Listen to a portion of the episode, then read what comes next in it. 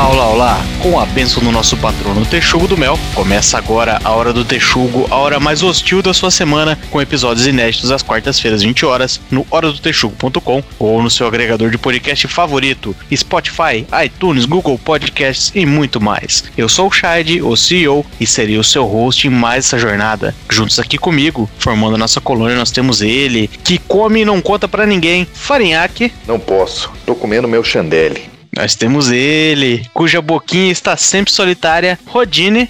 E para você que tá de quarentena, venha curtir um Lockdengo comigo. Nós temos também ele, o único homem capaz de acabar com a fome na sua vagina, Punk Williams. Ela não pode falar, ela está com a boca cheia. A hora da refeição é uma hora sagrada. Você errou gravemente aí o Gabriel Pensador, mas tudo bem. Ele que errou. Caralho. Ele que me copiou.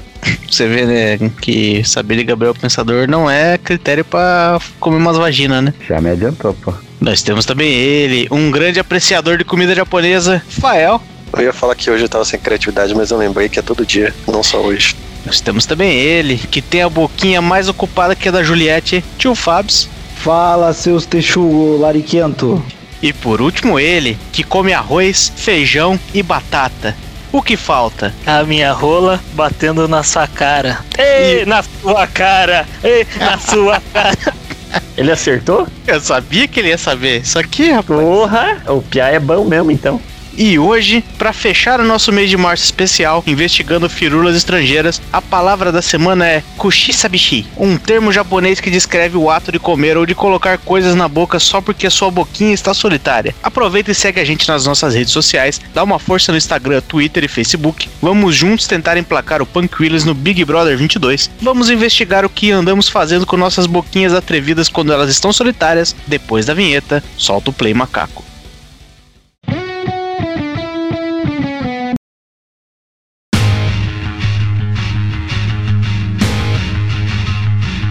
Eu duvido que exista esse termo aí, né? Acho que você inventou. Ele recebeu no WhatsApp. Aí eu vou ter que usar toda, toda a minha referência de cinéfilo aqui e falar dessa grande obra chamada Vingadores, porque o Rocket Raccoon ele já deixou bem claro, toda a palavra é inventada. Então foda-se. É, o pior que existe mesmo. Boquinha É, solitária. e é isso mesmo. Quando eu invento, eu Ah. invento pra valer, vai se fuder. Ele chegou a criar um- uma página na Wikipedia pro negócio. Mas faz sentido, faz sentido essa palavra aí ser japonesa, né? Provavelmente o cara que inventou essa palavra aí é o mesmo criador do amendoim japonês. Porque eu não sei se vocês já tiveram a enorme alegria de passar ali pelas distribuidoras de doce que tem na Rui Barbosa. Você compra um saco de um quilo de amendoim e você não para de comer enquanto não acaba aquela merda. Sim. É verdade. Ah, você para se você tiver uma esposa que é muito preocupada com a sua saúde e fala assim, pelo amor de Deus, já faz uma hora que você tá com essa merda. O problema é que esses amendoinzinhos, eles sempre têm aquela camadinha, ela, ela deixa o dedo bem, bem sujo, né? Foi mais ou menos essa- na mesma época que eu descobri esses amendoim, que eu comecei a comprar lencinho umedecido pra limpar os dedos, pra não ter que ficar lavando a mão toda hora. E eu também descobri, por tabela, que limpar o cu só com papel higiênico nunca é suficiente, porque eu fico ali, fico ali, fico ali, você passa o papel e você fala assim, ah, tá firmeza isso aqui. Se você dá uma última demão ali com o lencinho umedecido, você descobre que sua vida foi uma mentira esse tempo todo. E eu só descobri isso por Uau. causa do amendoim. Você enfiou o amendoim no cu? Não, é porque ele fez igual no amendoim. Ele come e daí lambeu os dedos pra limpar. Ele foi tentar fazer isso depois do banheiro também. Ah, Eu uso amendoim apenas para fins de problemas com ereção. Você enfia o amendoim no cu e aí fica o pau duro?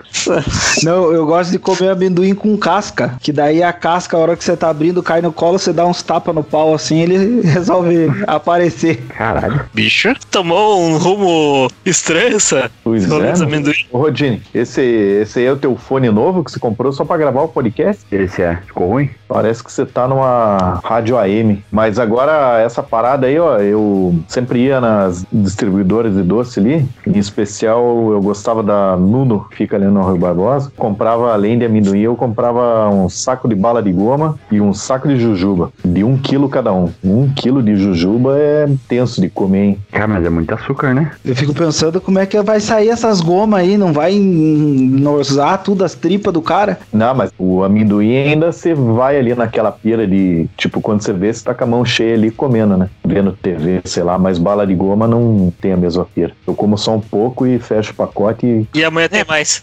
Não, é porque a bala de goma, depois que você mastiga ela, ela antes de mastigar e depois de mastigar, ela é a mesma coisa, né? De fato, aí, igual o tio Fábio falou, depois que esse negócio junta ali no, no, no estômago e vai pro intestino, imagina se tiver 300 gramas de, de bala de goma passando pelo seu intestino delgado, ele é a mesma coisa que entrou pela boca. Então deve sair aquele negócio que entope, né, cara? Já É. pensou? Foda. E pra vocês, a, a jujuba é aquela que tem a suquinha de pozinho em volta ou é aquela que tem a casquinha dura? Casquinha dura, com certeza. Casquinha, casquinha dura, que tem dura. aquela azul radioativa lá. Só otário não gosta A dessa aí. verde que tem gosto de, verde que tem gosto de pinho-sol. Não, mas a melhor é a laranjinha, né? Ah, eu. Porra, eu sou meio mongol, eu gosto de todas. É, mistura tudo uma vez, né? Aham. Inclusive, se você pegar uma mãozada e vier as cores muito igual ali, você tem que jogar de volta no pacote e sortear de novo, porque tem que vir Sim. misturado. Pegou errado. É, eu perguntei isso da Jujuba porque eu lembro que tinha uma marca, talvez fosse a, aquela Dori ou qualquer coisa assim, que o pacotinho da, daquela com açuquinha em pó em volta tava escrito Jujuba. E aquela que, é a, que a gente chama de Jujuba tava escrito Delicate.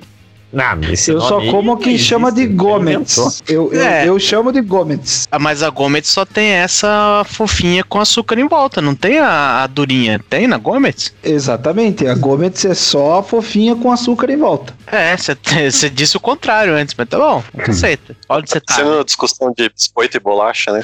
Não, mas Não, aí mas- nem existe discussão. Mas qual que é então? O biscoito é só de polvilho, só. E olhe lá, né? de Mas você não cachorro. acha, mas você não acha que o biscoito tem a ver com o fato de ser dois, aí tem um bis. Então, quando você tem uma traquinas, ele é um biscoito, quando você tem uma maisena, ela é uma bolacha? Só, não cara, tô, tô tendo empatia Então, pô, aqui. foda, então. Você tá defendendo Não, o carioca, não, cara. não pode tá ser, errado. porque senão, senão não existiria bolacha recheada. Verdade, tem bolacha recheada e bolacha sem recheio. Se eu tá defendendo o carioca, se continuar isso, eu vou ser me obrigado a sair em sinal de protesto, se continuar isso aí. Obrigado a pegar um avião, atravessar o oceano só pra agredir ele. Nada, o, o episódio de dar tapa na cara já, já passou e o Guilherme Maciel perdeu, inclusive. Mas Não, eu, aquele seria lá tapa na cara, seria passo de dança de capoeira. eu não vou ficar aqui defendendo o carioca, não. Mas eu fiquei confuso, assim, porque. Beleza, na minha cabeça também, a Jujubinha é o Jelly Bean lá, né? O, aquele que é durinho. Mas e o outro é o que então? O maciozinho?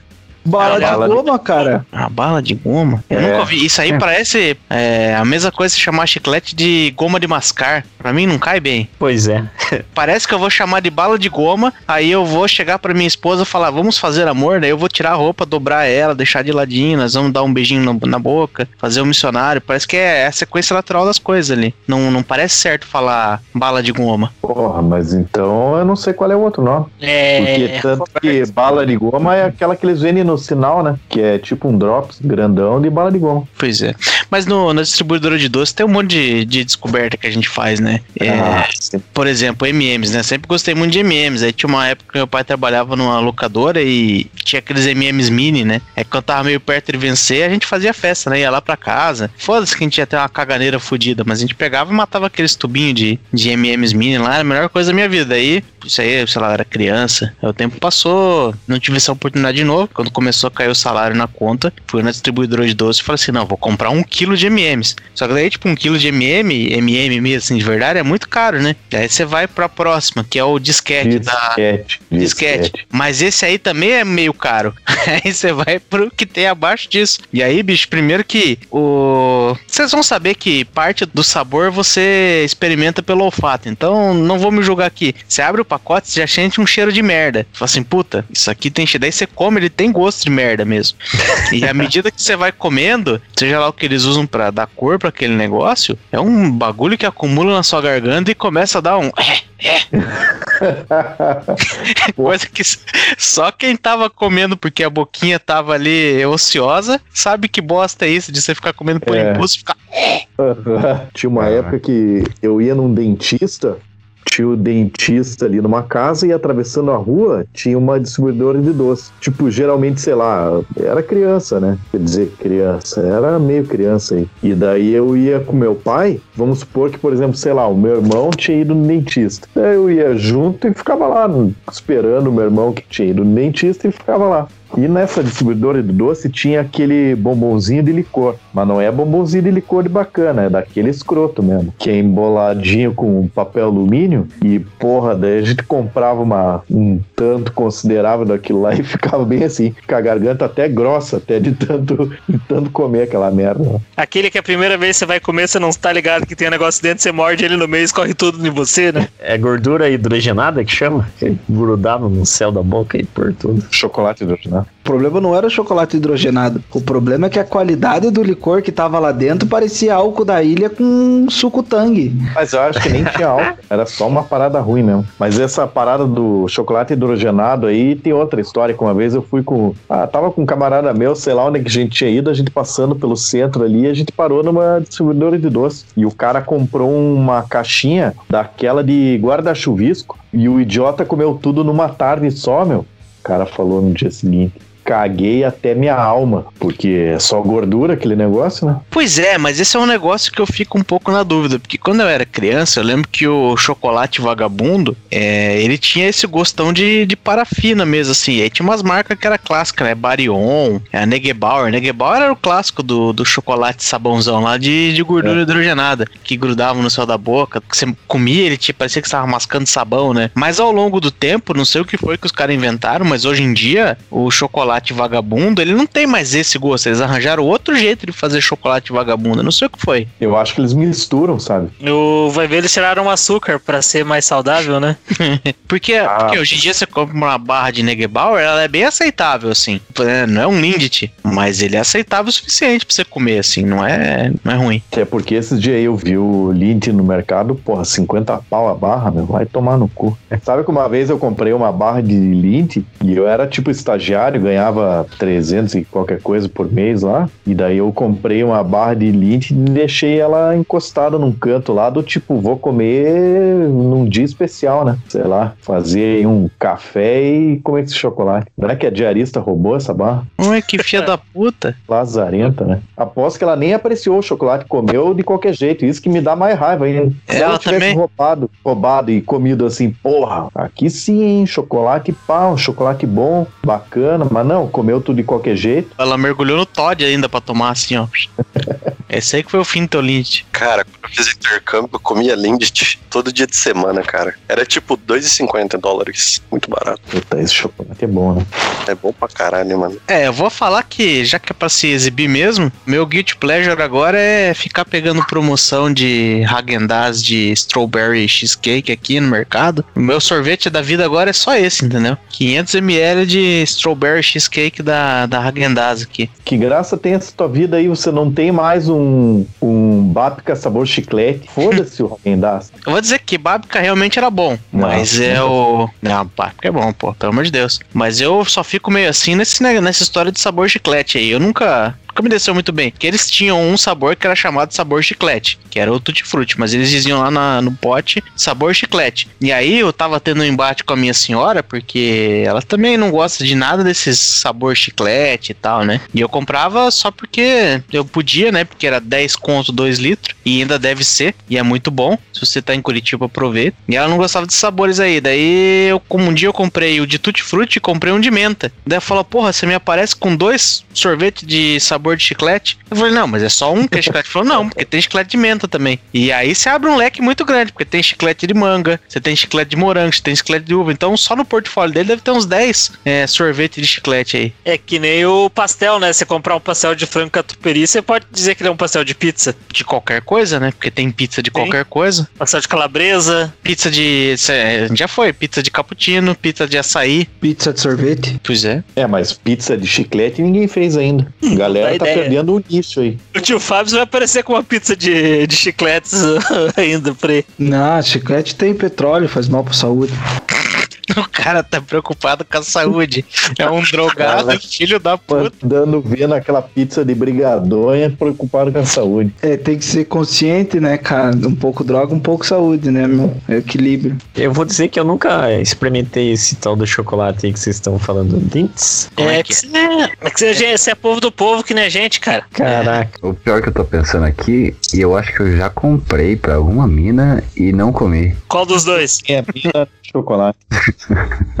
o chocolate, pô. E talvez a minha, não tenho certeza. Eu, pessoalmente, não vejo graça nesse Lindt aí, não. Eu, se for pra eu gastar o meu dinheirinho, o meu suado dinheirinho, eu preferia gastar nos Ferreiro Rocher da vida do que nesses Lindt Ah, não, pô, pô. Como assim que eu tô falando que nunca comi Lindt? A, a minha queridíssima empresa me mandou uma caixa gigantesca, farta, com vários chocolates Lindt no Natal. Ô meu, você tá reclamando porque chegou uma caixinha que minúscula e eu que nem recebi essa merda aí.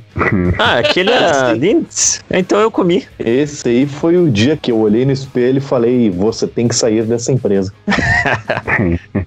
E que todo mundo pensou que era um mini panetone, né? É. Cara, e o pior é que o meu chegou completamente derretido, cara. Não deu pra comer nenhum chocolate, porque daí eu coloquei na geladeira e daí não imagino que não deu ficar o mesmo sabor depois, né? Fica um negócio meio. Fica assim, fica assim. Quando Mas é imagina- industrial, normalmente os caras preparam pra todo tipo de interpérie possível. Bom, não sei, porque antigamente o Kinder Ovo, quando ele apareceu no Brasil ali em 1996, eu vou chutar uma data aqui porque ninguém vai googlar isso. 1996, quando apareceu o Kinder Ovo, eu lembro que ele parava de ser produzido no, no verão. Por isso que era bem claro pra ele quando que era uma coleção. Ele falava, ah, coleção 1996. Daí tinha lá, sei lá, os. a turma principal. Leãozinho. Era os leãozinhos, era exatamente. Depois veio os hipopótamos, teve uns negócios assim. E aí você conseguia contar uma coleção, porque ali por novembro eles paravam de produzir, e aí durante o verão inteiro não produzia, e depois voltava em, sei lá, abril, março, sei lá, porque durante o verão era muito quente e não dava pra deixar nas lojas. Devem ter metido lá soda cáustica na, na fórmula e agora vende o ano inteiro, né? Obrigado, Deus, pela soda cáustica.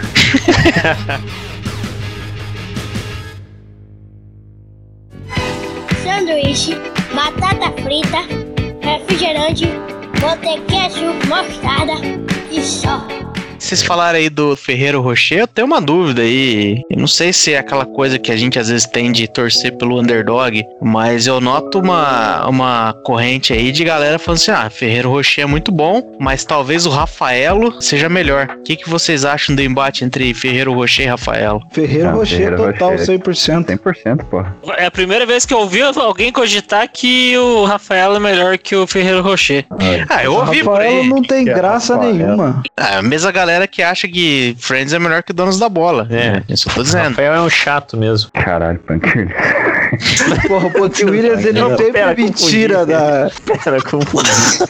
Ele me bota pra outra atmosfera, depois eu fico perdido. Eu penso que o problema sou eu. Na verdade, assim, o meu grande ponto é o seguinte, eu andei percebendo, assim, pelo portfólio dos produtos da Kinder ou Ferreiro, não sei qual que é o nome da empresa que faz, mas é a mesma empresa aí que faz, o, a, faz a Nutella, faz o Kinder Ovo e faz o Ferreiro Rocher, que na verdade, esses caras são um bando de golpista, porque a única coisa que eles fazem da vida é pegar o mesmo sabor e os mesmos ingredientes e apresentar pra você em camadas diferentes, com uma textura às vezes diferente, às vezes até uma temperatura, porque se você pega, por exemplo, o Kinder Bueno e aquele Que B-Red, bueno. e o B-Red que apareceu aí no que é Bread, né? Que apareceu aí no Brasil também. Ele é só um Kinder Bueno sem o chocolate por fora. E no meio dele tem Nutella, que é a mesma Nutella que tem no meio do Ferreiro Rocher e a que vem no pote do, de Nutella também. E aí vai, vai vários aí, mas é sempre é, o mesmo sabor, os mesmos ingredientes, só que inverte a ordem, inverte a textura e às vezes inverte até a temperatura, porque tem uns, uns sorvete, uns negócios gelados de Kinder Ovo, de Kinder de Ferreiro e os caralho também. É uma empresa golpista. Canalhas. Mil Mas é vezes, uma cara. empresa, mas é uma empresa golpista que faz coisa boa, né? Então tá bom. Rouba, mas faz. Realmente tinha mais alguma coisa que a gente comprava pra caralho em distribuidora de doce? Porque geralmente distribuidora de doce tinha essas coisas de saco, assim, as jujuba, as- os MMs, mas tem os de caixa também. Os de caixa são um capítulo à É. parte, né? Sim. Eu, na distribuidora de doce, no momento eu tô com vício aquelas balinhas garoto, né? De hortelã. Pastilha garoto? Puta merda, Sabe- eu comprava de caixa essa merda aí também. Fico feliz, Guilherme, porque a galera nunca quis te dar um toque, mas fico feliz. Ah, tá, obrigado. Eu comprava pastilhas garoto e tic-tac de caixa.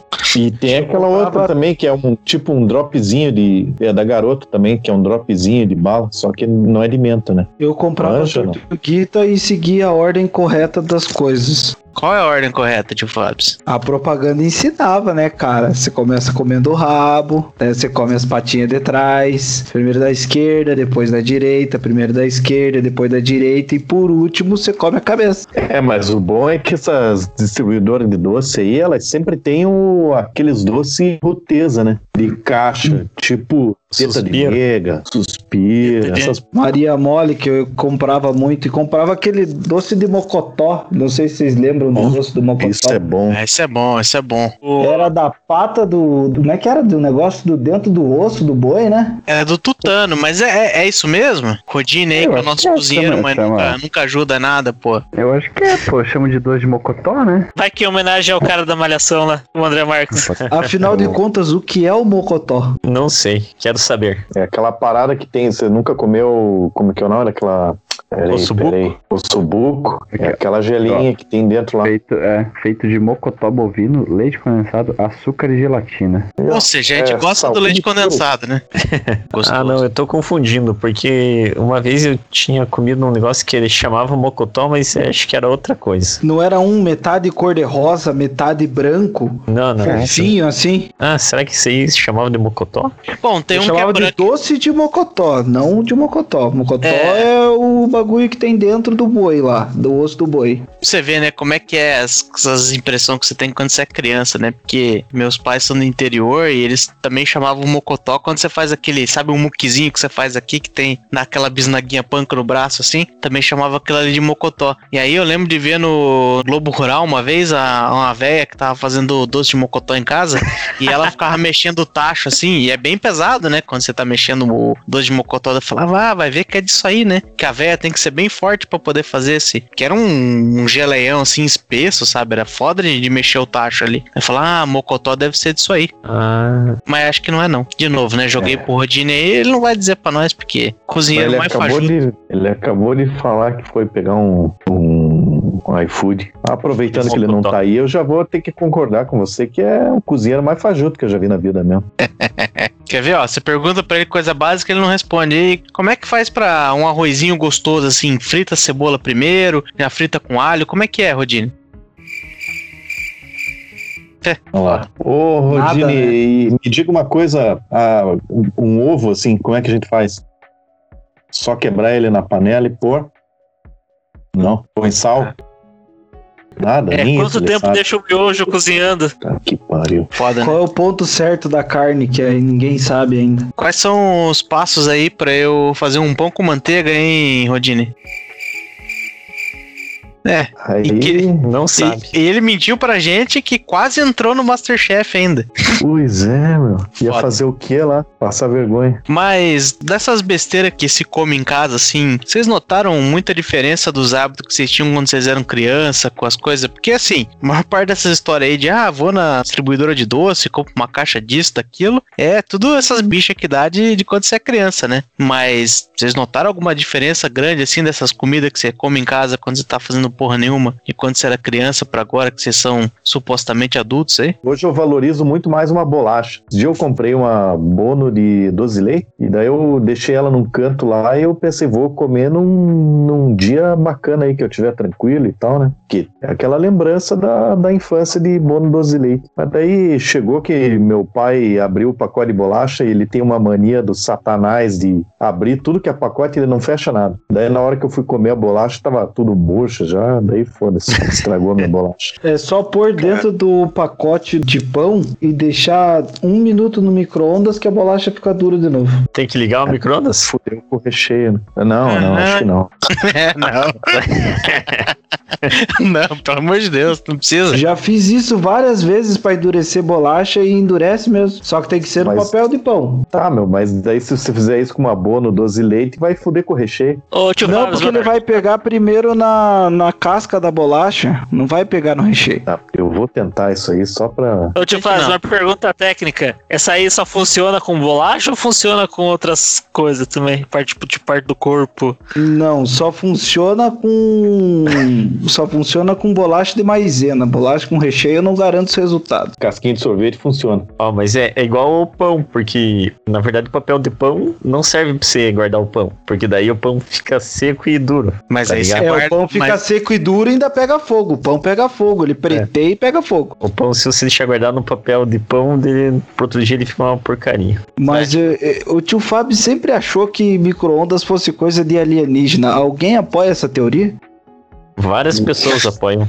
De forma Eu nenhuma. vou, eu vou dizer. Não. O Tsu Carlos, o Tsu Carlos apoia. Eu, Eu eu vou apoio a dizer- teoria de você chegar nessa conclusão, mas se ela é verdade ou não. Eu vou dizer que um dos chefões de uma empresa de telecomunicações mundiais que liderava a empresa aqui no Brasil acreditava nisso. Aí uma vez eu tava esquentando lá na, na empresa, lá o. Ah, não sei, o, o café, o leite, sei lá, no micro-ondas, ele chegou com esse papo lá. Ah, eu não uso o micro-ondas porque o micro-ondas aqui é uma tecnologia que causa isso, causa aquilo. Daí já quis me mostrar um monte desses sites, assim, sabe esses sites que era ah, da galera que pira cabeção e inventa um monte de coisa sem, sem estudo realmente feito de verdade? Deixa eu te perguntar uma coisa, Pancrilhas. Essa empresa era a Amazon? Não, É- era o Google? não. Eu, eu imaginei mesmo que não era uma empresa grande. Eu acho que você foi muito pra ala Homens de Preto aí. Eu acho que o Mark Zuckerberg é alienígena. Não. Você não ouse. Não nesse podcast. Você não ouse. O Marco tá não. ouvindo nesse momento, né? Sim, daí depois que ele falou isso, eu fui Agora procurar lá pra ver do, de onde que eram essas notícias. Daí achei um monte, um monte, um monte de site que, de, de teoria de micro-ondas e alienígena, tudo envolvido. Tá, mas qual que é a conexão do alienígena com micro-ondas? É igual processador de computador. A Intel é uma empresa comandada por alienígenas também. Ah, é. E na verdade, porque eles acharam é, essa tecnologia lá no disco voador que caiu em Roswell. A partir daquele dia é que mudou toda a civilização. O que tá acontecendo, gente? Alguém me explica. Pois é, Eu devo ter. Eu Não, devo ter eu- eu- aqui.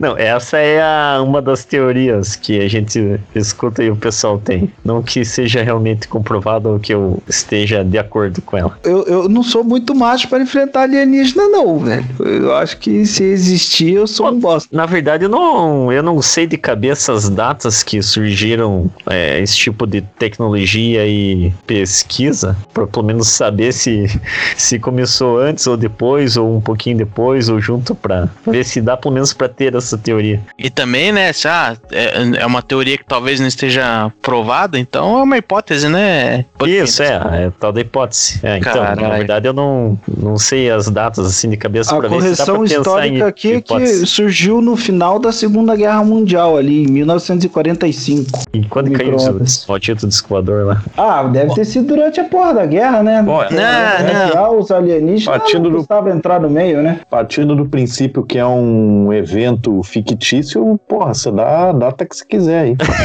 Pois é, tava lá na Bíblia já. Tem um hotspot no, no Wikipedia que se você olhar no horário do forno micro-ondas que aparece na foto ali, se você pesquisar micro-ondas, tá escrito 4 e 20. Não sei quem foi que tirou, mas é dos meus. Ó, ó, data, julho de 1947, ó, tá, do Roswell. Sabe o que isso significa? A, a guerra começou, nada. Absolutamente nada. Os, o chipset de computador foi início dos anos 2000, mas isso é outra história, não tem nada a ver com o tema. Pois é, mano. sanduíche, batata frita, refrigerante, botei ketchup, mostarda e só. Mas e aí, Tá bom. as coisas que vocês comiam quando vocês eram criança? Então, olha, eu não comia esse tipo de, de doce, assim, era bem raro, porque eu nunca tinha dinheiro e não costumava é, ficar comprando docinho e não sei o que lá em banquinha, né? Até lembro que na, na minha época de criança, assim, era moda, aquelas figurinhas do Pantanal aí, a galera comprava um monte de chicletes e colecionava as figurinhas e ficava jogando, chama bater bafo, né, pra quem ganhava. Mas aí eu sempre tava de fora, porque eu não comprava chiclete. Não tinha figurinha. É, mas o Punk Williams tem idade suficiente pra. E inclusive mora numa região lá que se pá que tem até hoje, que é aqueles mostruários de boteco lá que tem uma casquinha de sorvete com Maria Mole em cima que tem uma bexiga grudada. Tem, Seja- pior que tem, tem, tem. Tem que ser a bexiga. é- Não, mas sério é legal, é sério é legal, porra. Isso aí é uma parada que eu lembro da minha infância, sabe? Que eu, às vezes, sei lá, meus tios iam pescar, ou qualquer coisa assim, junto, daí parava num boteco lá e comprava uma parada dessa aí. Tem esses doces que é uma casquinha de sorvete com a Maria Mole e, tipo, vem a bexiga pendurada. Só que uma vez eu olhei e não tinha uma bexiga, era tipo um brinquedinho de plástico qualquer, assim, era um bichinho, depois era um Aham. apito. Aí eu me toquei que a bexiga é um presente, é um prêmio desse negócio. Caralho, quem que fica feliz que ganhou uma bexiga?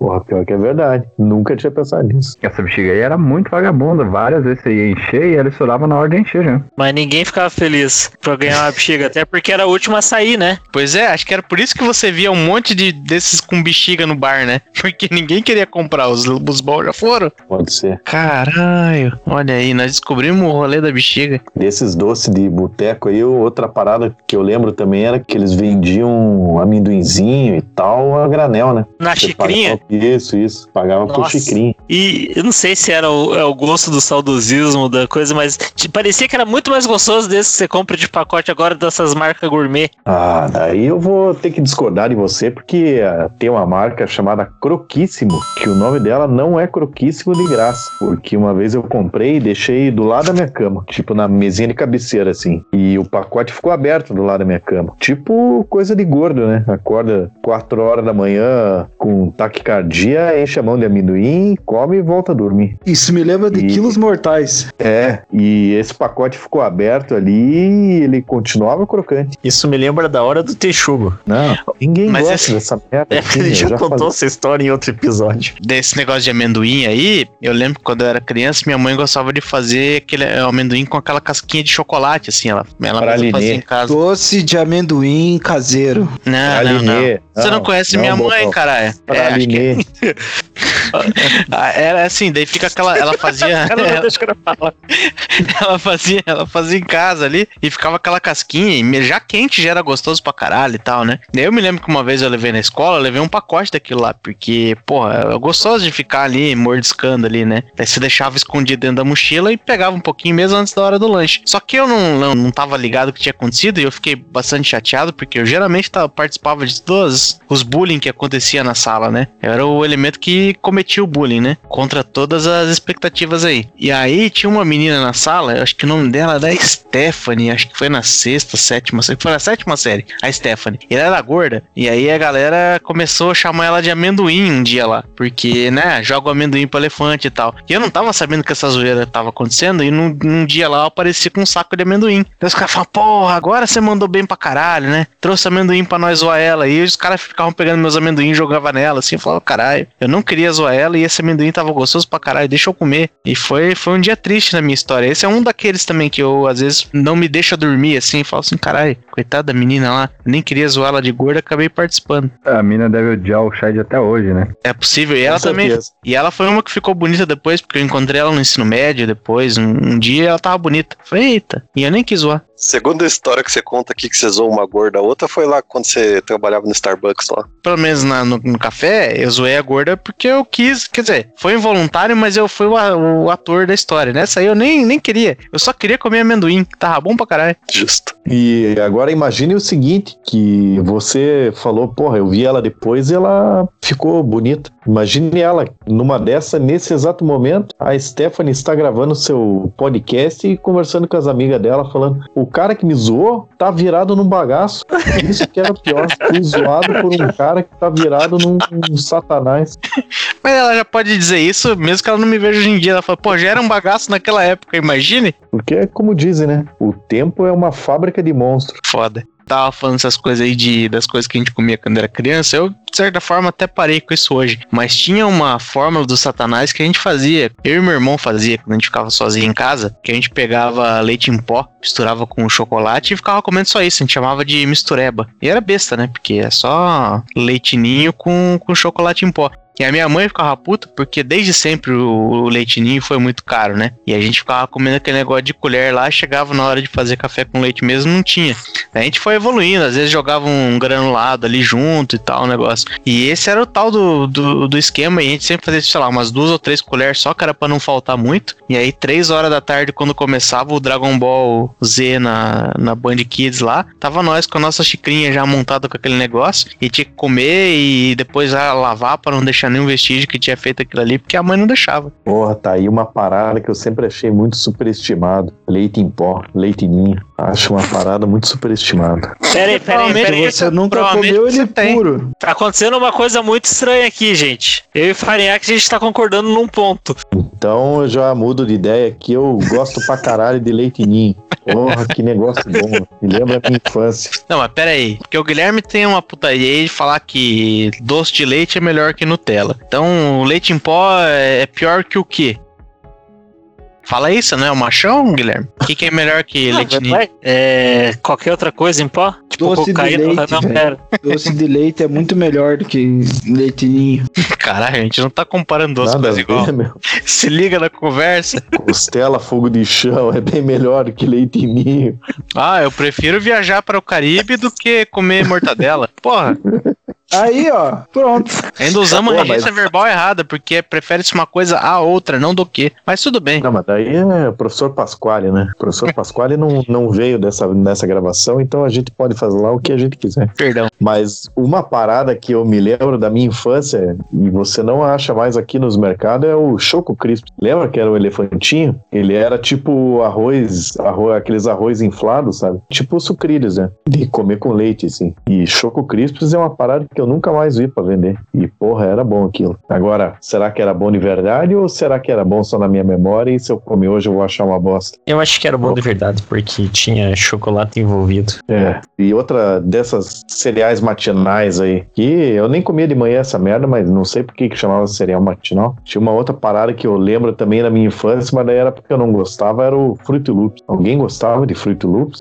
Nossa, esse bagulho também não curtia não, velho. Achava mó zoado. Melhor sucrilhos, velho. Sucrilhos é muito mais vida. Nescau, Balls. Mas Nescau Balls é novo, né, meu? Inclusive eu acho que o Não Nescau. Balls entrou no lugar do Choco Crisps. Eu é, eu tava pensando a mesma coisa. Que esse Choco Hum. Crisps aí é a mesma coisa que, o, que essas bolinhas de Nescau aí, só que outro formato. Não, era no formato era dos diferente. sucrilhos. No formato É. dos sucrilhos, não era? Não, não era não. Não, Não, era o Choco Crisps era tipo o arrozinho que ele falou, é, tá ligado? Uns grãozinhos, né? Sabe que eu, eu fui numa nutricionista aí um tempo atrás, fazendo uma, uma dieta aí de, pra crescer na academia, disso. E aí ela me indicou sucrilhos pra ser a segunda refeição da manhã, né? Pra ser uma boa fonte de carboidrato e tal, e é rápido de comer. Aí eu fui no mercado hoje pra comprar sucrilhos e eu fiquei no embate. Qual que é melhor, já que a gente tá melhor, melhor? Sucrilhos Kellogg's ou o da Nestlé lá, o, o Snowflakes? O melhor é o que custa menos. Não, é o Kellogg's, né, meu? É, Snowflakes Kellogg's. é ruimzão. Pois é. E aquele Ai. gosto deles não tem nada a ver também. Porque eu, eu compro o Kellogg's, mas aí eu vi que o Kellogg's tem mais açúcar do que o Snowflakes. No seu caso específico, não era o jeito de você, inclusive na distribuidora de doce, comprar a granel? Porque tem uns a granel que Não, tem é, é aquela muito... crosta de açúcar. Não, é- então, mas é muito difícil achar. O último que eu comprei, cara, era muito, muito, muito, muito doce. Isso que tinha três opções. né? Tinha o, o normal, o com açúcar e o com leite condensado. Eu comprei o normal e, cara, era muito doce. Aí podem ter me, me dado errado ou, né? É assim, imagino com açúcar. E você. Isso também era um negócio que eu fazia quando era criança, que a gente, pra fazer o leite, a gente pegava, às vezes jogava leite em pó em cima dos sucrilhos ali e jogava uma água morna ali. E era bom também, porque você às vezes pegava um premiadão ali que tinha. A empresa jogou açúcar pra caralho e ainda vinha um toletão de, de leite em pó. Mas depois eu, eu pensei, né, porra, ficar jogando água nos sucrilhos é, é meio triste a vida, né? Mas era a vida que a gente tinha. Eu comecei a curtir uns bagulho diferenciado, era sucrilhos com iogurte de morango. Ah, mas daí tá na, na casa do aceitável, né? Tá bom, tá bom. Agora o Charlie falou da- dos premiados aí, que vinha com muito açúcar. Sabe o que me lembrou? Pipoteca doce quando vinha premiado. Que você pegava um. Nossa. Era só açúcar, né? Era crocante. Cara, devia É. vender só aquilo, velho. Era muito bom. Pô, pipoteca era um negócio bom, né? Puta que pariu. Aquele caramujo é do tempo de vocês também? Sim, Caramba, sim. bucha. Ainda existe, caramu? Acho que não existe mais, né? Existe, existe. Já vi pra vender na distribuidora de doce perto de casa que tem. Essas coisas vendem na distribuidora também, porque eu só lembro disso num posto de gasolina. Então, a- uma aqui perto de casa tem a- aquele pacotão de pipoteca aqui branco, chigre gigantão. Tem os a granel também, nossa. Será que pipoteca é regional ou é do Brasil inteiro? Eu acho que é regional, porque os primos da minha esposa, que são lá de Santa Catarina, mas piraram na, na pipoteca. Que ela, quando veio pra, foi morar em Curitiba, ela falou: como assim um salgadinho que custa 1,30? Daí eu ficava comprando, ela achava uma maravilha, levou pros primos dela, eles piraram também. Acho que é regional. Sabe quando eu tava na que, sétima série, mais um poucos anos atrás, aí era 25 centavos. Caralho. Eu vi uma foto esse tempo na internet, tinha que me deu uma tristeza, que era tipo um, um tabuleiro assim de coisa que a mulher tava vendendo, acho que era década de 90, era tudo 10 centavos. Eu, eu lembro disso. As coisas ser 10 centavos. Não tinha nada é 10 centavos, nem o chiclete, mas é, é 10 centavos. Mas ô Punk Williams, tinha alguma coisa que você costumava comer naquela hora que estava assistindo um desenho ou filme fajuto na TV aberta? Então, eu lembro que eu tinha o costume de comer café com bolacha. Mas, tipo, não é tomar o café, comer bolacha, é fazer aquela papa, né? Pega aquela bolacha redondinha, meio. Não sei se tem o nome. Maria. É bolacha Maria. Bolacha. Não, não, não é a bo- bolacha Maria. Aquela que é tipo meio. Que tem a parte de cima dela meio rugosa, assim, que é redondinha. Ah, Que é? tá. Essa aí é. Essa aí é bolacha Maria. Essa foda boa. Tá. Aí eu fazia. Mas a Maria também fazia esse esquema aí. Aí ia colocando as bolachas lá na, no café, ia esmagando eles lá assim. Aí comia com uma colherinha. Cara, eu fazia isso também, só que com leite. Eu fazia isso com leite, chamava de sopa de bolacha, cara, é muito bom. Pois é, pois é. Mas na internet agora a galera chama isso aí de pavê de copo. É, na Oh. verdade, Rafael, é, é porque eu tava, eu fui, né, eu descobri podcast muito tarde na minha vida, e aí eu fui maratonar os Nerdcast. E aí eu descobri que isso foi uma, uma grande celeuma que eles tiveram lá, de quando o Azagal falou que comia isso também, e ele, só que ele chama de pavê de copo, e a galera falando que ele era um homem louco, que isso era uma nojeira que ele fazia. E eu fiz isso a minha vida inteira de tomar sopa de bolacha. E fico até surpreso Sim, que tava todo mundo também. em casa fazendo a mesma coisa. É, Isso me lembra quando eu aprendi na televisão a fazer uma receita do bolo de caneca. E é facinho de Que- fazer, né? Que vai farinha, só ovo. Às vezes nem precisa de fermento, o bichinho cresce, vai que vai. Quentinho assim pra assistir uma TV é top. Esse, esse é bom. Esse- é Experimentar um dia fazer isso aí. O ruim é quando Nunca fiz, transborda, né? É, não, é, mas quando pega- transborda é foda. É, Nossa, pega aí, outra- Eles fazem um bem quentinho também pra você, assim, passando pela garganta. Ah, uma delícia. Outra coisa que eu passei muito tempo da minha vida fazendo era quando eu comia pão com café. Eu, eu molhava o pão no café assim, ó. Aí comia. Ninguém tá vendo. Ninguém tá vendo. Não adianta você ficar representando aí. É claro que estão vendo. Você era daqueles caras que pegavam o pão com margarina e metia dentro do café? É, exato. Ah, tomar no cu, porra. Não, porra, isso aí é bom. Não vamos criticar o almoço, não. Isso é gostoso. Todo mundo sabe aqui que as opiniões sobre o, o Punk Williams são relevantes quando, quando são ditas por todo mundo, menos o Shade, que é um puxa-saco. Mas ele é um querido. Eu vejo o valor desse homem. Vocês podem ir parando. Mas vai dizer, ó, você passa manteiga no pão. Você pega aquele pão francês, quentinho que você comprou de tarde. Passa manteiga. Pode ser margarina também, não tem problema. Não, nós não estamos Não, Nós tem problema fazendo- sim, pô. Nós estamos fazendo vista grossa aqui. Você passa ali manteiga ou margarina num pãozinho, dobra ele, faz aquele bem gostoso, assim. Você tá, você tá vendo toda uma propaganda de, de Doriana passando na tua frente agora. Você tunga ele assim no café. Tem que falar tungar, porque é assim que se fala lá de onde o Williams vem. Putz, tunga. pior que não. Eu falava como é que- molhar só, Dá um- desculpe. Ah, porra, porra. Achei que você falava, tipo, uma parada massa, tipo, dar uma chuchada, né? O cara molhar. Molhar. Eu ponho no café. É assim que eles chamam lá. É. É. quando você diz, nossa, é uma delícia. Come aquele pãozinho ali. Vocês estão, vocês estão de brincadeira. Vocês nunca tentaram. Vocês estão mentindo pra mim. É, e daí depois você tem aquela tarefa de tirar ele pingando tudo e colocar na boca sem lavar tudo de volta. Caralho, isso aí fora de contexto. Caralho. Quando eu era pequeno e eu tava com o peito cheio, né? Com o catarro, a minha, minha mãe me dava café com margarina. Mas aí era o café direto com margarina. Caralho. Caramba. E desgrudava tudo, pô. Ficava com, com o peito lisinho. Mas como? Margarina. tiver, se tiver vomitar tudo, Pensa bem comigo se isso faz sentido. Você vai tomar um negócio que vai entrar pela sua faringe e vai pro seu estômago e vai atingir as suas vias respiratórias, que é o outro caminho, que é o da faringe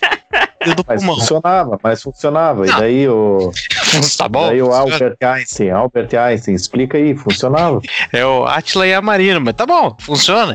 Minha irmã namorou um cara que um dia tava falando qualquer coisa lá, daí o cara assim, não, não, eu não como margarina. Margarina, você muda um átomo, vira plástico. E o pior é que o filho da puta falou isso aí como se estivesse falando uma parada inteligente. Pô, deve ser, né? É, acho que é um nível de inteligência muito além do... Se o cara soubesse cada coisa que ele põe na mesa que vem no mesmo lugar que vem a gasolina dele, né? E não é o Caramujitos lá. Pois é.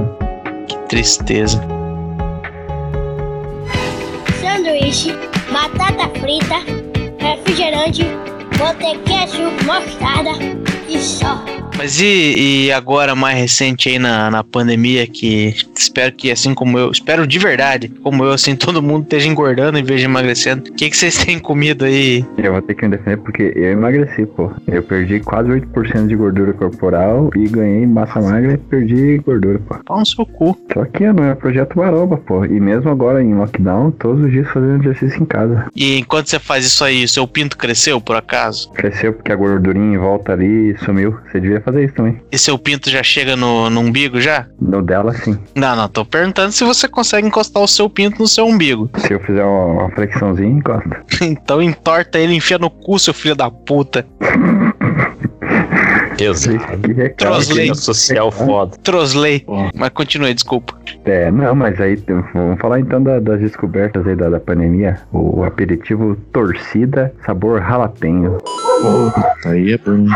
Bom demais, pô. Nossa, incomparável, velho. Tinha um, um biscoitinho que eu acho que ele desapareceu. Bom, faz tempo que eu não vejo ele. Um chama Bom Guter, que era umas bolachinhas de queijo assim, redondinha. eu comprei um desses é- esses dias aí, cara. Esse Existe aí é o melhor exemplo de coisa pra você ficar comendo feito um mongo vendo TV, né? E, e eu não sei pra vocês aí que tiveram uma infância abastada, mas aqui em Colombo, a galera que aparecia com essa caixinha de bom guter aí na escola, ou mesmo tipo na, na época da faculdade ainda, tipo, ah, vamos comer um aperitivinho aqui. Aí puxava um baita de um bom guter ali, o cara era o burguês dos burgueses, pô. Sim, não. Eu- Na minha escola ninguém nem aparecia. Porque a escola Eu fui, eu fui descobrir É, que existia esse negócio depois de velho. É, porque esse Bom Guter era tão foda que tinha até a embalagem dentro da caixa. Primeiro que era uma caixa, né? E dentro era papel laminado, que era o mesmo da figurinha especial. Pois é. Tinha um outro negócio também, mas esse já. Eu acho que ele era mais barato, porque esse é um negócio que eu comia. Aqueles fofs, que eram Puta, uns, lembrei disso agora Nossa, também. esse é da hora, hein?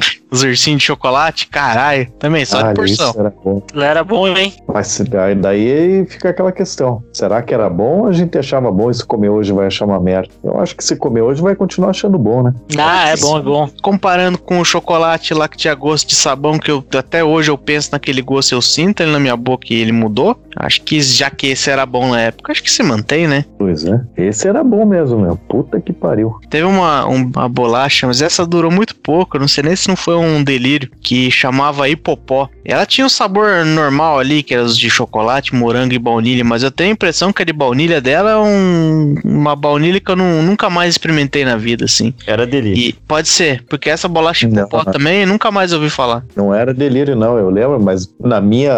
A lembrança que eu tenho é que era uma bolacha meio jaguar, assim, né? Ou Putz, será que eu tô errado? deve ser. Ele lembra? Ele era a bolacha.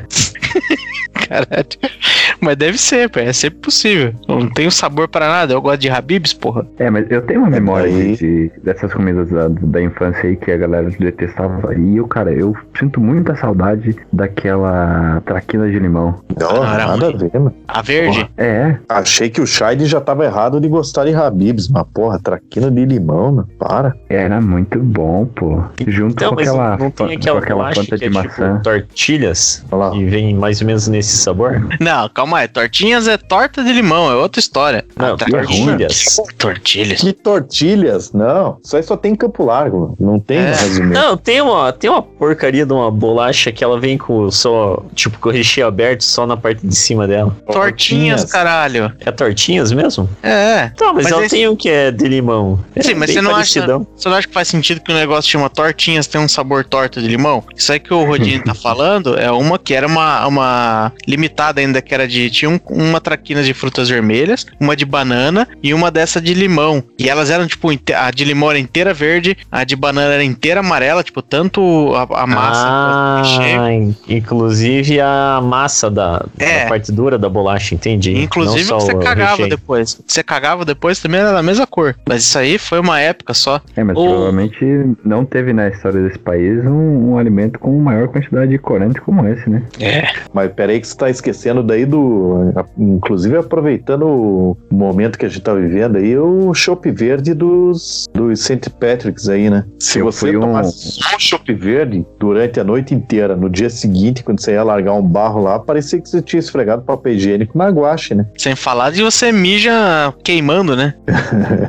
Não, e tinha uns shops que ainda eram um pouco mais bem feitos, né? Mas eu fui no St. Patrick's lá no Sheridan's que o cara perguntava na hora se, se, se você queria ele verde, ele pingava um corante no teu copo, tá ligado? Ô, louco. Ô, louco. Caralho. Oh, mas falando de bolacha aí, voltando, ó, o bagulho que eu acho que eu mais como na pandemia, não sei se vocês já comeram, que é a cookie da Dodge, que é bom pra caramba. É bom, mas ele já foi muito bom, cara. E agora tá caindo a qualidade desse cookie aí, hein? Se pá, talvez, mas ainda eu acho muito bom, velho. Hoje em dia, se eu olhar aqui no meu lixo, comi. só tem essa porra só.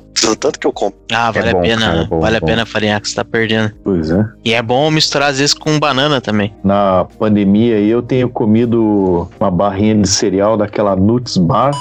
Eu comprei um Sans Club e Clube Social Integral. E só. Ah, esse clube social é bom, com um cafezinho. Essa de edi- edição limitada, eu lembro que, acho que mais ou menos nessa época do Traquinas aí também, teve umas Fanta diferentes que fizeram. Fanta Citrus, Fanta lá, maçã, uns negócios assim. Então, o Fanta Maçã é excelente, pô. Excelente, excelente. Fanta maçã descia muito bem. Só que daí o que, que eu fico pensando assim, ah, esses negócios aí, a Fanta vai lá, dá uma testada, deixa por um tempo. Se não vende, se não vai muito bem, ou minimamente bem, eles já nem dão prosseguimento como de fato não deram. E aí, que as pessoas dizem não bate muito com a realidade, porque até hoje, não sei se é meme, não sei se é verdade, a galera que fica falando mal de Fanta Uva. Eu gosto de Fanta Uva, mas em vista dessas edições limitadas que não sobreviveram e a Fanta Uva tá aí até hoje, tem gente mentindo por aí. É, então. Mas sabe qual que é a lembrança que eu tenho de Fanta Morango? Num domingo, eu era jovem, né? Jovem que não, não fazia nada da vida, só e, e daquele jeito ainda. E daí tava nas férias da faculdade e já tava na faculdade. Mas era jovem burro ainda, porque na época que você tá na faculdade que você deixou de ser burro. E daí num domingo a gente foi no Pão de Açúcar 24 horas, a gente comprou uma garrafa de vodka e uma garrafa de Fanta Morango. E a gente tomou lá na frente do Pão de Açúcar 24 horas mesmo, aquele que tinha ali na, na Getúlio Vargas. Deus. E todo mundo passou mal, uns mais, outros menos. Tipo, teve uma galera que foi, sei lá, gorfar no banheiro de PCD. Eu não cheguei a gorfar aquele dia, mas eu fiquei meio, meio ruizão, né? Mas essa é a lembrança que eu tenho de Fanta Morango. Esse é nosso farinhaque. Não, mas nessa época aí, provavelmente na frente desse pão de açúcar também tinha o Joe's Special Dog, não tinha? Tinha, tinha, opa. Puta, esse negócio era bom, cara. Não sei que fim levou o Joe's, mas ele fazia o bier articulado, que era um, né, um dogão prensado, que eu acho que era dois pão, um, um pão em cima do outro, assim, não era igual. Não, você tá pensando aí que é um pão cortado no meio que você põe em cima do outro. Não, ele pegava um pão, abria, aí metia recheio e aí colocava o outro pão em cima, aberto também, e fechava. E tinha mais, tinha o bombadão, tinha o megalaриcolossauro, sei lá os nomes que o cara inventava. É, esse aí. Isso. É, esse, esse aí que era um que era. Eu acho que um pacote inteiro de vina e era tipo 50 mango. E se o cara comesse aquilo lá, sei lá, em quanto tempo lá, uma hora, alguma coisa assim, ele não pagava. Agora eu quero lançar um desafio pros ouvintes aí.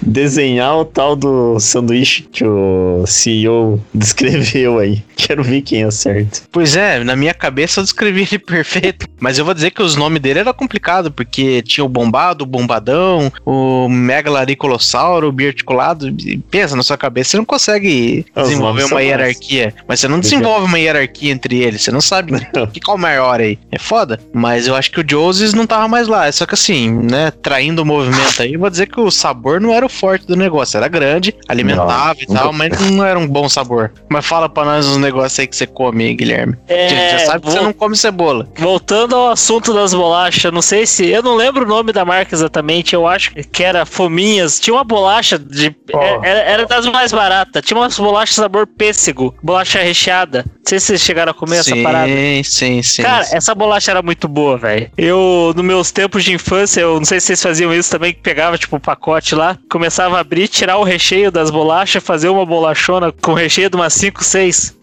Cara, sério, essa bolacha era boa. Nunca mais achei. Deve ter falido a fábrica também, acho que era só eu que comia aquelas merda. Essa bolacha me lembra a praia, que eu só lembro de comer essas bolachas aí na praia. Eu faço vários experimentos ao longo da minha vida, várias delas justamente porque eu levanto hipóteses que não fazem o menor sentido. Teve uma época na minha vida que eu bolei na minha cabeça que eu era capaz de comer quanto sorvete eu conseguisse, que sorvete nunca ia encher minha barriga. Até que eu peguei um dinheiro bom, daí tava no interior de São Paulo lá e foi numa num buffet de sorvete. Eu acho que eu comi mais ou menos um litro e trezentos ali de, de sorvete. Aí eu cheguei no meu limite, falei, é, é humanamente possível comer muito sorvete até não aguentar mais. Atualmente eu tô com essa teoria com essas coisas japonesas quando você vai no, no sushi, no sashimi, porque até hoje eu não consegui comer a quantidade que eu ficasse cheio, até porque sempre é muito caro, né? Então a- até eu conseguir testar essa hipótese, eu ainda acho que eu consigo comer quanta comida japonesa eu quiser. Ah, eu sou parceiro pra testar essa teoria.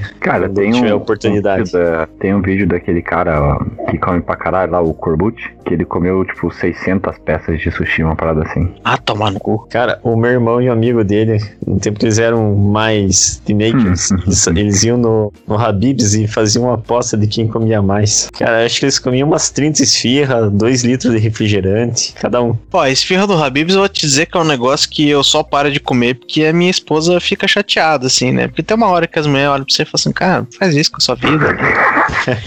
e, e eu vou dizer, cara, porque eu vou comendo, assim, não sei, já cheguei a bater umas 20 e falei assim, ah, vou parar porque tem que parar. Mas você manja que agora o Habib's tem umas esfirras de sabores diferenciados, né? Não é mais só carne, queijo e frango. Agora tem umas aí de é, ricota Agora é carne e frango, carne e queijo. Não, não, não. Não seja, não seja burro também. É um sabor bom aí.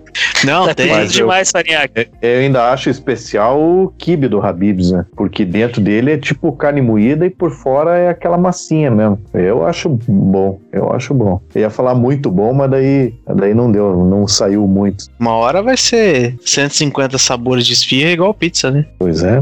Mas o Habib's eu não gosto muito, não. Se tiver, eu como, mas porque sim, né? E vocês falaram desse monte de coisa aí e ninguém falou de salgadinho. Cheetos é impressionante, eles fazem. Todos os Cheetos é bom, todos. Não, aí vai se fuder, porra. É ruim pra caralho, a maior parte deles. O quê? O, o- o duro é, às vezes, nesse meio de podcast, ser ofendido por um cara que fala isso. Isso que me deixa chateado. Não, mas pera aí, que você foi ofendido por todo mundo aqui hoje, quem está falando.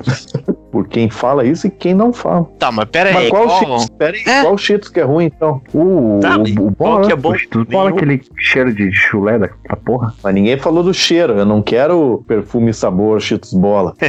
É a tristeza do, do Rodine por causa desse Cheetos molhado que ele tem no meio das pernas aí. Cheetos é bom pra caralho. Mas aí, quando o Faria começou a falar do salgadinho, teve uma confusão clássica que me acontece aqui. Falou de salgadinho, eu fiquei pensando no salgadinho de festa. Assim, as coxinhas, bolinha de queijo. Isso me lembra quando eu tinha uns 8 anos. Uma vez minha mãe falou: ah, vamos fazer uma festa de aniversário pro seu. Daí ela assim: ah, que salgadinho que você quer? Daí eu falei assim: eita caralho, ó, uma mesa cheia de fandangos e cheetos, né? Esses dias eu, eu fiz um experimento aqui em casa de, de satisfação e eu comprei um centro de salgados sortidos pra comer durante a tarde e foi bom demais. Tinha é, bolinha de queijo, tinha aqueles risolezinhos de queijo, presunto e orégano, tinha coxinha, tinha o risolezinho de carne, só eu acho. E só que daí eu exagerei muito Thank you. Porque sem salgadinhos é muito pra uma pessoa, obviamente, e mesmo pra três pessoas, né? Eu e pra minha mãe, continua sendo muito coisa. É, isso é uma coisa que eu já não, não acredito. Eu sei que se eu comer essa quantidade aí, eu vou me fuder no refluxo, mas toda vez que tinha aqueles coffee break ou café da manhã na empresa, que os caras compram um salgadinho pra caralho, eu também tenho a impressão que eu posso comer quantos eu quiser, porque, porra, enquanto estiver ali, É uma sensação de vitória na vida, eu vou te dizer. Você sentar na frente do seu computador pra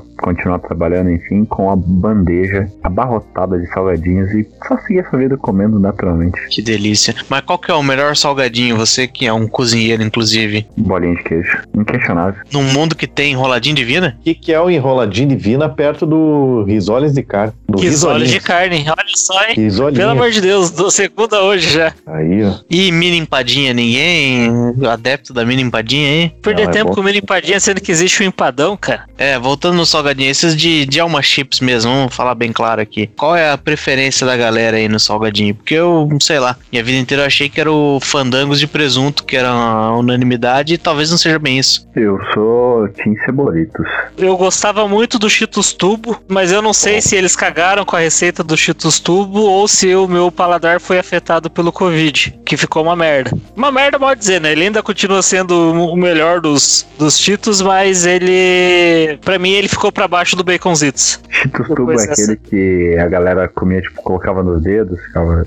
É esse aí. Ele é de É, cheddar, acho. Eu gostava depois que fizeram uma versãozinha que vinha um salgadinho que ele era meio. parecia uma sanfoninha, assim, o formatinho dele. O requeijão veio É. depois, eu acho que hoje, enfim, esse é um dos que ficou, né? Voltando lá na história da Fanta Uva, esse é um dos que ficou. E eu não sei, cara, de Cheetos hoje, eu acho que esse é o melhor. É, mas salgadinho aí, eu ainda acho que o melhor é, é Doritos, né? Doritos Também eu gosto. Adorei o pingo de ovo de picanha grelhada, pô. Esse, Ah, é, é. esses de pingo de ouro aí, a variedade daquele tipo ali, daquela massinha, eu gosto de quase todos. É, todos. Eu não consegui gostar daquele de picanha grelhada, cara. Eu não... Ah, esse picanha é bom. Mas É também é melhor, invenção, é invenção posterior, porque o original é aquele pingo douro de, de bacon mesmo lá. E esse aí, esse é o que quando você tá com fome e come, ele meio que tem top, assim, você meio que passa fome, sabe? Bom, você tá comendo estranho esse team top. É, você fica é, saciado, então.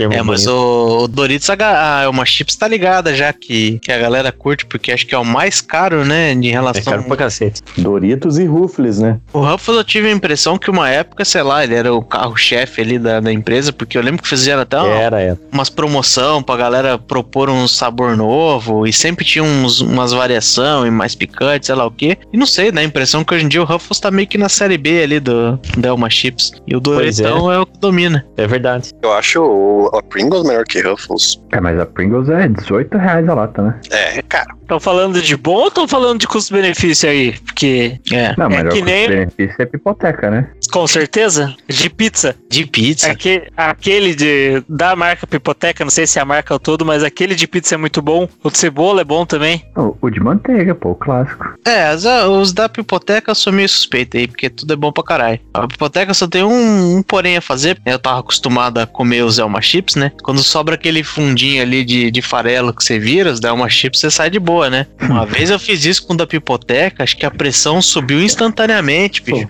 É, começou a dar um teto preto, Começar. Assim, ó. Foda.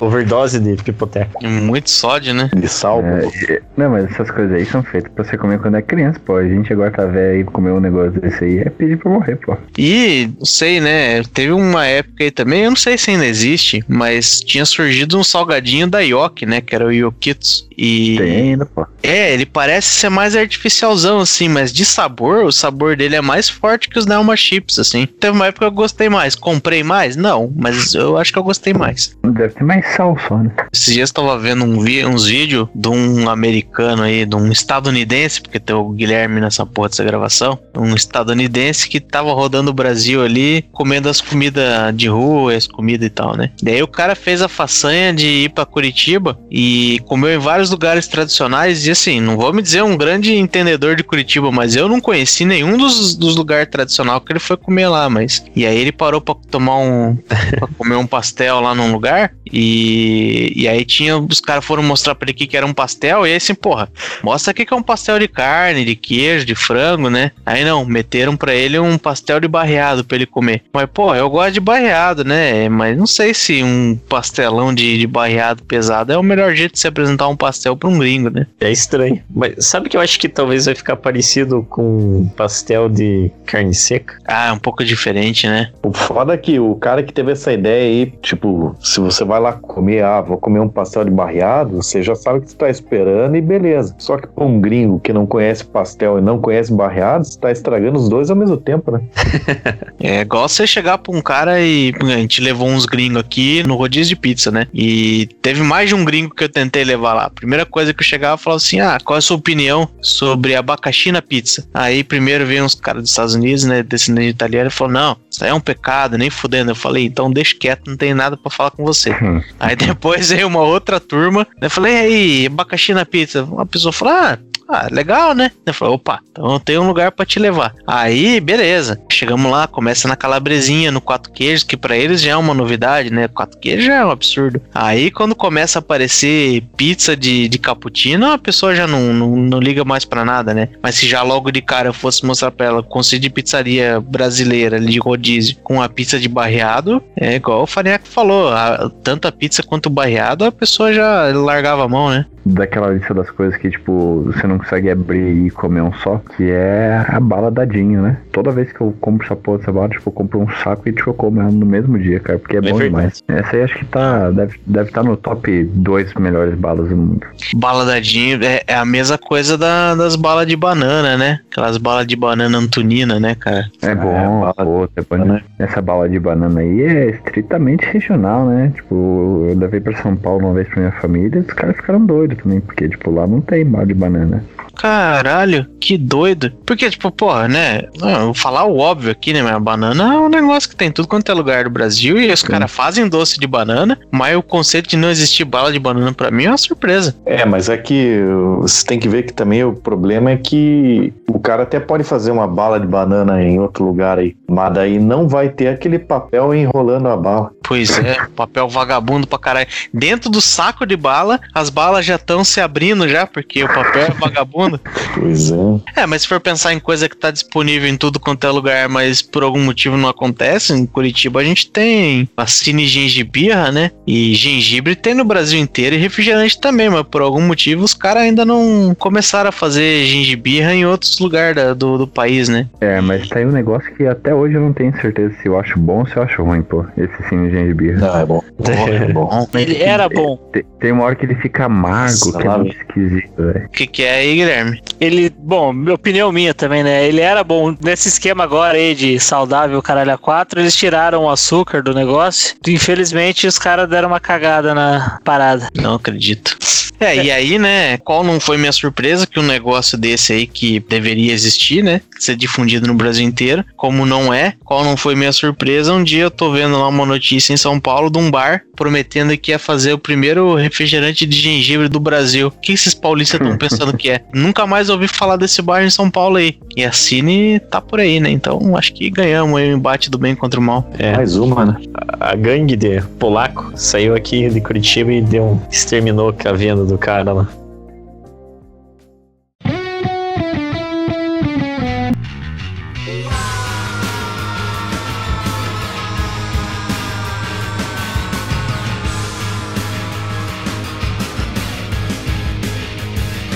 E por hoje é isso. Se você ouviu até aqui, eu espero que tenha gostado. Espero que, ao ouvir esse episódio, sua boca tenha salivado e que agora você esteja cheio de ideias sobre o que fazer com ela. Passe esse episódio para 10 amiguinhos, para eles também ficarem molhadinhos. Muito obrigado e até a próxima.